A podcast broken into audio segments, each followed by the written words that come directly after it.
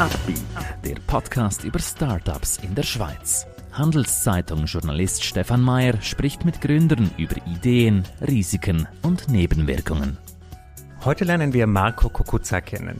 Mit Herbie will er Schülern und Lehrern das Leben einfacher machen.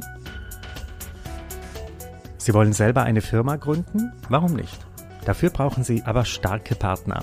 Einer davon ist die Credit Suisse. Mehr Informationen unter credit-swiss.com/Unternehmer. Herzlich willkommen bei uns, Marco. Äh, du bist der Gründer von Herbie. Erklär uns doch am Anfang so ein bisschen deine Idee, deine Vision, dein Business. Vielen Dank für die Einladung, Stefan. Ähm, wie gesagt, mein Name ist Marco und ich bin der Co-Gründer von Herbie. Und Herbie ist ein Computer Vision und AI Startup, das im Bildungswesen versucht, digitale, das digitale und analoge Lernen zu verbinden. Mhm.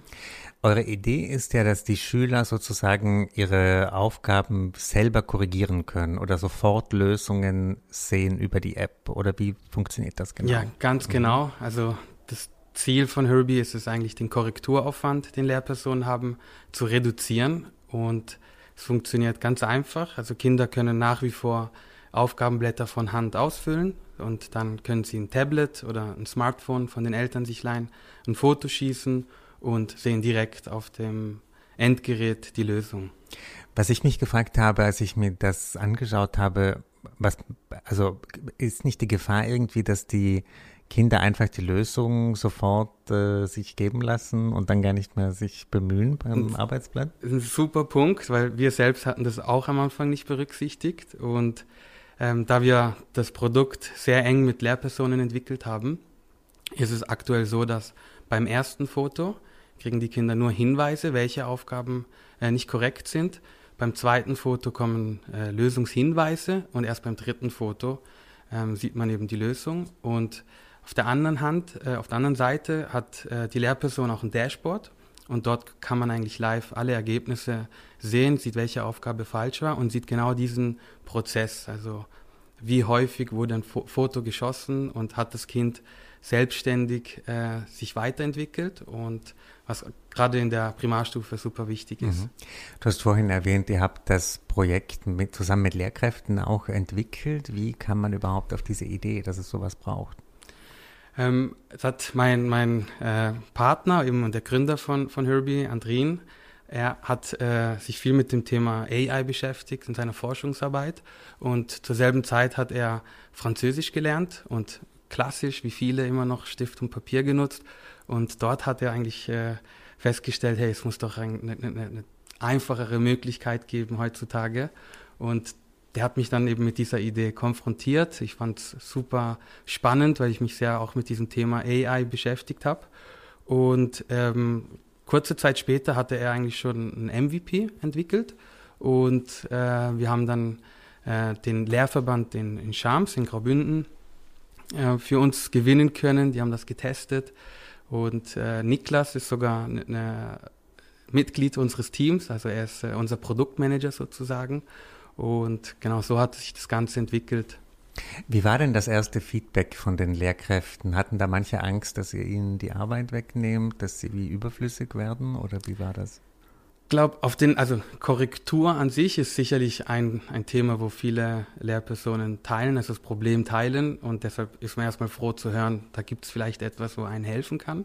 Wenn man das Thema AI nutzt, dann gibt es auch schon ein paar Fragezeichen und für uns ist wichtig, also wir haben Herbie entwickelt ähm, wie eine Bohrmaschine für den Handwerker. So soll Herbie wirklich ein Tool sein, wo diesen Korrekturaufwand ähm, ja, erübrigt und man dafür mehr Zeit hat für, für individuelle Förderung von, mhm. von Kindern. Mhm. Wie war jetzt das Feedback von den Lehrkräften, die das jetzt umsetzen? Habt ihr das Produkt auch irgendwie angepasst, verbessert oder wie war das Feedback? Ja, kontinuierlich. Also ganz am Anfang war es noch nicht wirklich, ähm, sagen wir, nutzerfreundlich, sehr technisch. Und ähm, dort haben wir wirklich das Glück, mit Niklas jemanden im Team zu haben, wo uns fast wöchentlich äh, Verbesserungsvorschläge gegeben hat. Und von der Ursprungsidee zum heutigen Produkt sind viele, viele Features dazugekommen, die äh, Herbie sehr simpel machen, mit wenig Klicks äh, mit wenig Knöpfen, ähm, es eben auch kindergerecht machen. Also es können auch, äh, wie gesagt, Erst- und Zweitklässler nutzen es. Von dem her ähm, haben wir da viel, viel optimiert. Mhm. Wie ist jetzt der Plan? Also welche Reichweite wollt ihr mit diesem Produkt haben? Wollt ihr in jeder Schule sein in der Schweiz? Äh, wie, was sind eure Ziele auch für dieses Jahr? Ähm, wir sind die, also schon heute auch im Ausland äh, tätig. Vor allem haben sich ähm, in dieser MVP-Phase sind wir recht schnell ähm, nach Brasilien gekommen und haben dort entdeckt, dass Lernstandserhebungen, äh, sind so Tests, äh, ähnlich wie PISA-Studie, sagt, sagt, sagt man, sagt sicherlich jedem was. Und dort werden diese äh, Tests regelmäßig äh, umgesetzt. Und ähm, wir haben dort eben genau diese Korrektur von diesen Tests äh, umsetzen dürfen in, in kleinen äh, Testgruppen. Und schon für dieses Jahr sieht es so aus, dass wir einen großen Auftrag bekommen von fast einer halben Million äh, Korrekturen.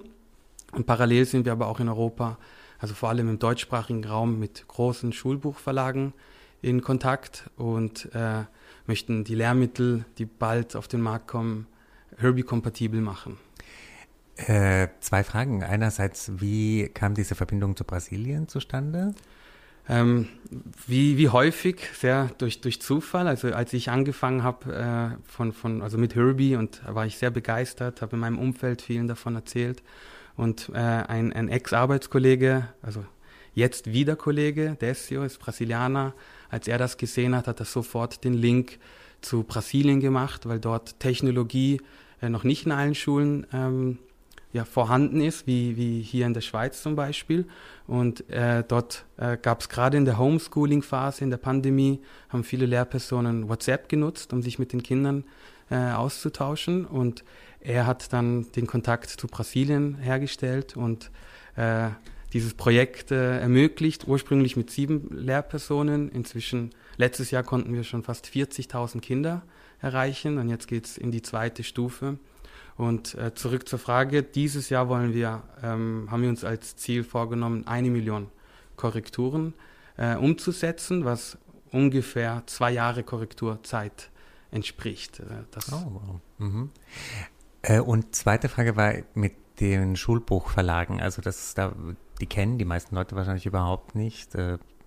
Äh, die stehen nicht so im öffentlichen Interesse. Wie kommt man an die ran? Also geht, klingelt man da und sagt, sie hätten eine Idee für euch. Sind die offen für sowas oder haben die eigentlich gar kein Interesse an solchen Innovationen?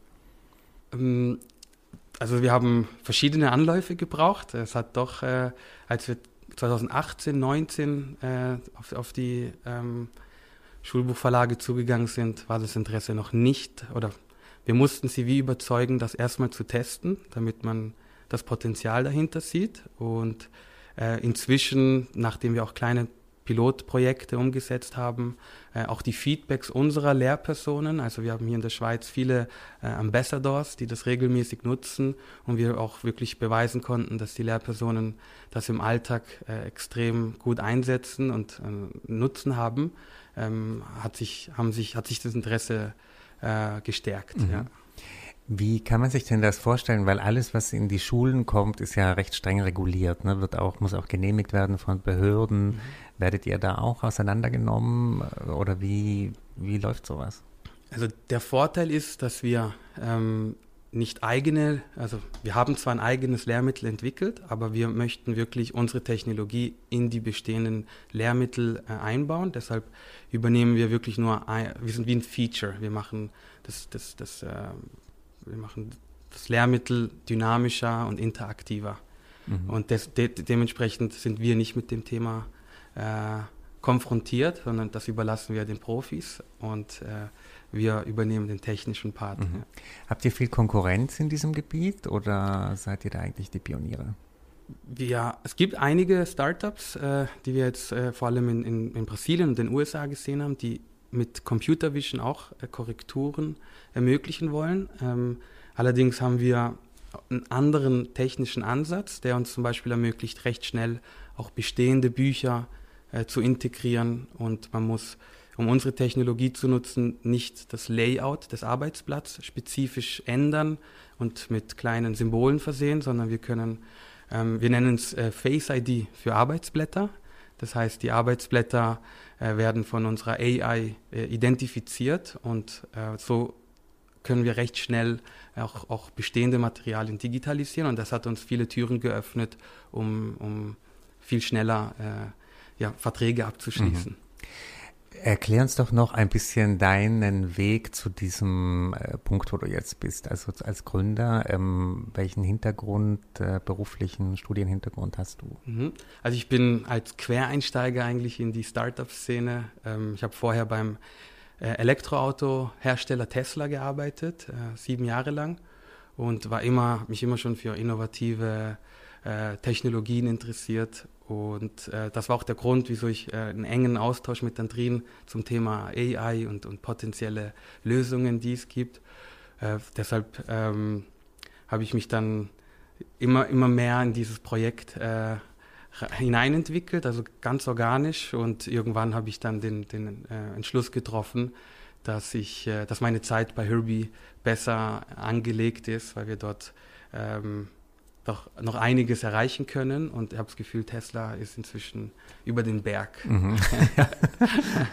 Was äh, sind denn Dinge, die du bei Tesla gelernt hast, die dir heute helfen in deinem äh, Gründeralltag? Ähm, sicherlich äh, große Visionen zu haben, äh, mit Rückschlägen umgehen zu können. Ich habe bei Tesla sehr, sehr früh angefangen, 2014. Da, und da war ich auch noch äh, im direkten Verkauf. Also ich habe Kundengespräche geführt und musste häufig auch äh, anhören, dass die Elektromobilität nicht funktioniert. Äh, das, damals gab es unter 1% äh, Marktanteil. Also wir befinden uns mit Herbie in einer ähnlichen Situation. Und ich habe dann wirklich sehen können, wie man mit Ausdauer und auch mit einer äh, Anpassungsfähigkeit äh, es schafft, wirklich große Ziele, auch Ziele, die vielleicht äh, wirklich wahnsinnig klingen, äh, umsetzen kann. Und äh, das haben wir bei Herbie auch. Also wir möchten auch äh, möglichst alle Schulen erreichen, äh, vor allem die Schulen, wo bisher noch nicht äh, mit der Technologie in Kontakt getreten sind. Und äh, das ist sicherlich etwas, wo äh, mir hilft, die, die, die Vision zu skizzieren für unser Startup. Mhm. Also früher Elektrofahrzeuge, jetzt diese Digitalisierung der Lehrmittel. Was könnte als nächstes kommen für dich? Das sind ja sehr verschiedene Sachen. Absolut. Äh, ich glaube, bei mir, für mich ist immer wichtig, äh, die Technologie, Innovation und die Mission. Also mhm. warum, was ist der Geschäftszweck? Und jetzt haben wir doch mit, mit Herbie eine, eine, eine große Vision. Äh, ich, ich denke jetzt nicht schon ans nächste Projekt. Ich denke wirklich fast von Woche zu Woche, von Monat zu Monat, wie wir unsere Ziele umsetzen. Ähm, aber es gibt noch viele Probleme draußen und ähm, sobald Herbie auch über dem Berg ist oder zumindest an dem, an dem Punkt angelangt ist, wo andere vielleicht äh, meine Arbeit besser machen als ich, dann kann ich mich vielleicht fürs nächste Projekt mhm, begeistern. Mhm. Was würdest du sagen, sind momentan die größten Hindernisse, dass Herbie es über den Berg schafft, also dass der Durchbruch kommt? Also sicherlich ähm, haben wir Mühe mit den langen Entscheidungsprozessen unserer Partner. Also wir, wir sind äh, sehr, sehr schnell und würden am liebsten morgen schon in allen Schulen äh, ähm, ja, vor Ort sein, aber wir müssen uns dort ein bisschen an unsere Partner orientieren. Äh, das ist so eine Sache, die, die uns ein bisschen Mühe macht, aber wir finden immer wieder kreative Ideen, um unsere Lösung äh, auf andere Art und Weise in neuen MVPs zu testen und vielleicht einen neuen Einsatz äh, zu finden. Äh, wollt ihr euch jetzt beschränken, sage ich mal, auf diesen Korrekturaspekt oder gibt es noch andere Sachen, die ihr im Klassenzimmer ausrollen könntet? Was kann man da noch digitalisieren? Ähm, ja, wir haben viele, viele Ideen, vor allem durch den Austausch mit den Lehrpersonen entstehen immer wieder äh, neue Ideen. Ein, ein, eine Sache, die, die wir sicherlich äh, umsetzen möchten, ist die Erkennung von Lernschwächen. Wir, wir sammeln ja jetzt viele Daten von Schreibschrift. Das heißt, wir sammeln auch viele, äh, haben, dadurch die Möglichkeit, auch Schreibschriften zu analysieren und ein Frühwarnsystem vielleicht zu finden, der Lehrpersonen einen Hinweis gibt, wenn ein bestimmtes Kind vielleicht äh den Fehler regelmäßig macht. Und das ist etwas, äh, was wir in der Pipeline haben. Ähm, wir möchten auch Arbeitsblätter für äh, Arbeitsblätter, die für Programmieren geeignet sind, damit man Kindern spielerisch äh, das Programmieren beibringt. Dort, das kann unsere AI noch nicht, also Pfeile und Symbole. Und also wir haben noch ein paar Ideen, die wir gerne umsetzen möchten. Bekommt ihr manchmal so ein bisschen Skepsis zu hören von, was weiß ich, Ethikern oder Psychologen, die sagen, Kinder sollten nur von Menschen erzogen, korrigiert, äh, unterrichtet mhm. werden und jede KI, die da irgendwas übernimmt, ich weiß nicht, was es macht, aber macht nicht das Richtige. Mhm. Hörst du das manchmal?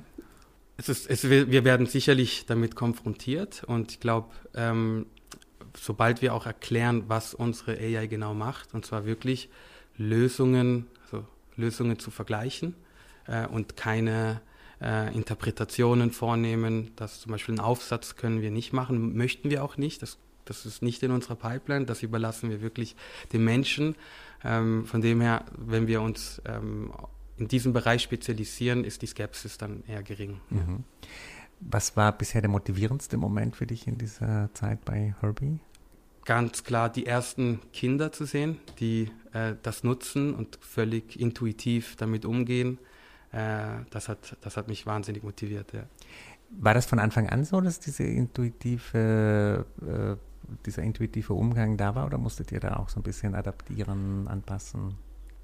Das, das kam, ähm, das war nicht von Anfang an so. Von Anfang an war, man musste ein paar Workarounds machen und zwar, wir hatten ein Login zum Beispiel, das war für Kinder eher mühsam, äh, die E-Mail-Adresse mhm. einzugeben. Mhm.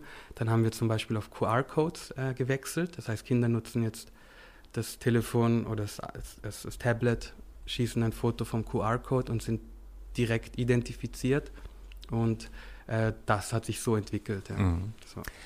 Klingt sehr spannend. Äh, ich glaube, Digitalisierung in diesem Unterrichtswesen ist noch ganz am Anfang und ich wünsche euch ganz viel Erfolg bei der Eroberung der ganzen Klassenzimmer. Danke, dass du bei uns warst, Marco. Vielen Dank, Stefan. Ein Podcast der Handelszeitung.